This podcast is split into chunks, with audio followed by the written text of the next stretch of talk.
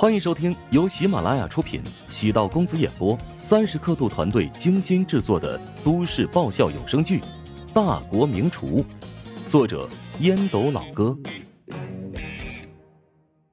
第二百三十一集。不仅是他，观众席对这个结果也十分意外。有内幕吧？怎么可能？为吴林峰叫屈的人有很多。但理性看待此事的人更多。哎呀，别阴谋论了，只能说乔治的那道菜实在让人吓了一跳啊！没错啊，光靠颜值就赢了。切，这可是在现场竞技啊！能够引发观众共鸣的菜，才是一道出色的菜。依我看，其他几道菜虽然品相不错，但绝对被这龙形达达给压制了。哎。我是歌唱家演员的修养，这类综艺竞技类选拔出来的明星，要么是飙高音，要么在舞台上有强烈的驾驭能力，能够感染现场或者荧幕前的观众，那便是优秀的竞技型选手。乔治很狡猾，找到了竞技比赛的关键所在。刘劲松颓然地窝在皮沙发内。哎呀，龙行达达，有意思。紧接生僻字热点，还能激发好奇心的名字呀！我们的赌局还没有结束，你还有两场可以期待。我必须得承认，我看走了眼啊！另外，他是不是故意在前面两轮韬光养晦，隐藏了实力啊？那个重要吗？哼，是啊，的确不重要，能拿到厨王称号才是关键呢。怀香集团还真是下了一盘很大的棋呀。梅玲笑了笑，刘劲松又错了，这一盘棋不是怀香集团下的，而是乔治在下。医院内，杜兴武拼命的捶打自己的额头，旁边的高阳吓得面如土色。你怎么了？就算乔治第一道菜拿到了第一名，你也不用这么生气吧？绷带都渗出血了，伤口肯定崩了。我这就去喊护士。杜兴武是有苦说不出啊，他将自己痛殴了一顿，颓然倒在病床上，目光无神的望着天花板。高阳无法理解自己此刻心有多痛。当成绩公布的一瞬间，他的两百万灰飞烟灭了。吴林峰三道菜的评分都是第一，他的投注才能顺利的拿到预期的奖金。然而，吴林峰第一道菜只拿到了第二名，他的投注已经失败了，梦想成为千万富翁的计划泡汤了，太残忍了。乔治在第一道菜便用绝对优势打消了杜兴武的希望，没有任何悬念，直截了当，干净利落。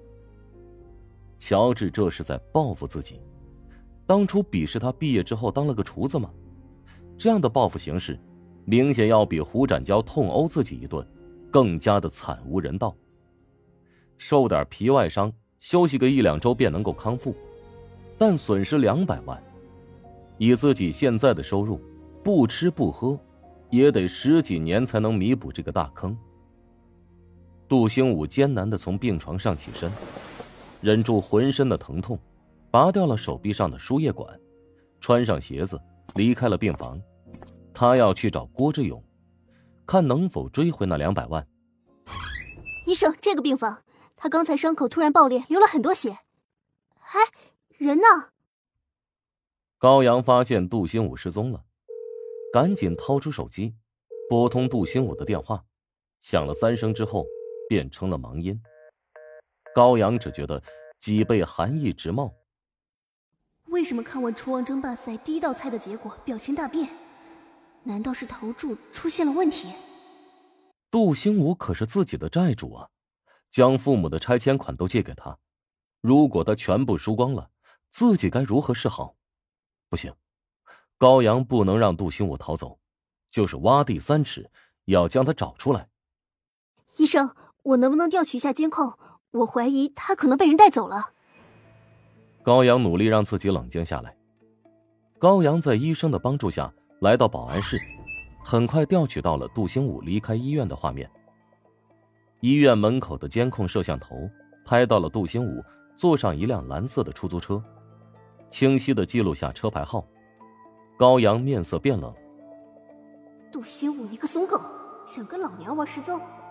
就算你逃到天涯海角，我也饶不了你！”当主持人宣布结果的瞬间，刘达如同屁股被火烧着了一般，跳了起来。当看到乔治做出龙形达达的时候，刘达便有一种不好的预感。他想起了董国的提醒，晋城卫的警告。当结果出来的瞬间，刘达如同被一盆凉水泼醒。他为什么会犯这么低级的错误呢？这么多年来，刘达到现在的位置。一直小心谨慎，但这一次，他实在是大意了，没有闪。这小子竟然之前一直在低调的隐藏实力，如果早点知道他有这么厉害，不只是我，恐怕其他势力也会想方设法的将乔治在前两轮便想方设法抹去。谁能想到怀香集团的一号好望和二号苏大年？只是推出来挡子弹的，陶南方果然老奸巨猾，难怪业内对他的评价会那么高，诡计迭出，防不胜防。不过，武林风还没有输，蜀爵集团也没有输，现在才是第一道菜，后面还有两道菜。按照吴林峰沉稳的性格，绝对不会被现在的结果影响。乔治第一道菜如此大手笔。只会让吴林峰集中注意力，在后面的比赛下更多功夫和心力。劲松，我发现你很狡猾。梅玲手指点了点红唇，突然想明白了什么。哦，哼，请说明。刚才的赌约，你虽然输了，不过你找到了下期杂志的素材，以乔治在第一局完胜作为素材。足够写两个版了，我没有猜错的话，这便是你答应我的原因吧？女人若是太聪明，那就不可爱了。至于下一期的三个版本，也会以乔治作为主角。不行，被你算计了。我们还得打赌，而且修改赌注。哦，赌什么呀？赌下一轮谁能得分第一。哼好，我赌乔治第一。你，梅玲发现刘劲松比想象中要狡猾。刘劲松摘下眼镜，擦了擦镜框，淡淡的笑道：“乔治啊，哼，就像是蛰伏许久的蛟龙，现在睡龙醒来，只会越战越勇。不过，吴林峰和邓达先都不是省油的灯啊。”接下来也会拿起百分之百的实力应对，我越来越期待接下来的剧情发展了。哼，算你有眼力劲儿。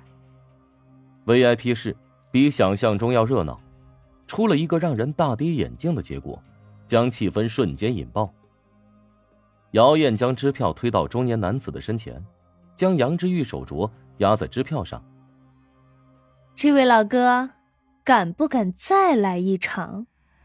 风雨女子下意识的拉了拉中年男子，微微的摇头，凑到他耳边低声说道：“别来了，我感觉有点邪乎。”风雨女子心里算了笔账，她一年从中年男子身上的所得也就三四十万，刚才就这么被输掉了，心里超级肉疼。中年男子倒不是在乎钱。而是觉得没面子，冷笑一声，从口袋里掏出支票，写上了八十万的额度。哼，当然必须的。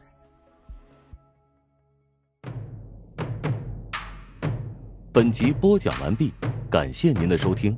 如果喜欢本书，请订阅并关注主播。喜马拉雅铁三角将为你带来更多精彩内容。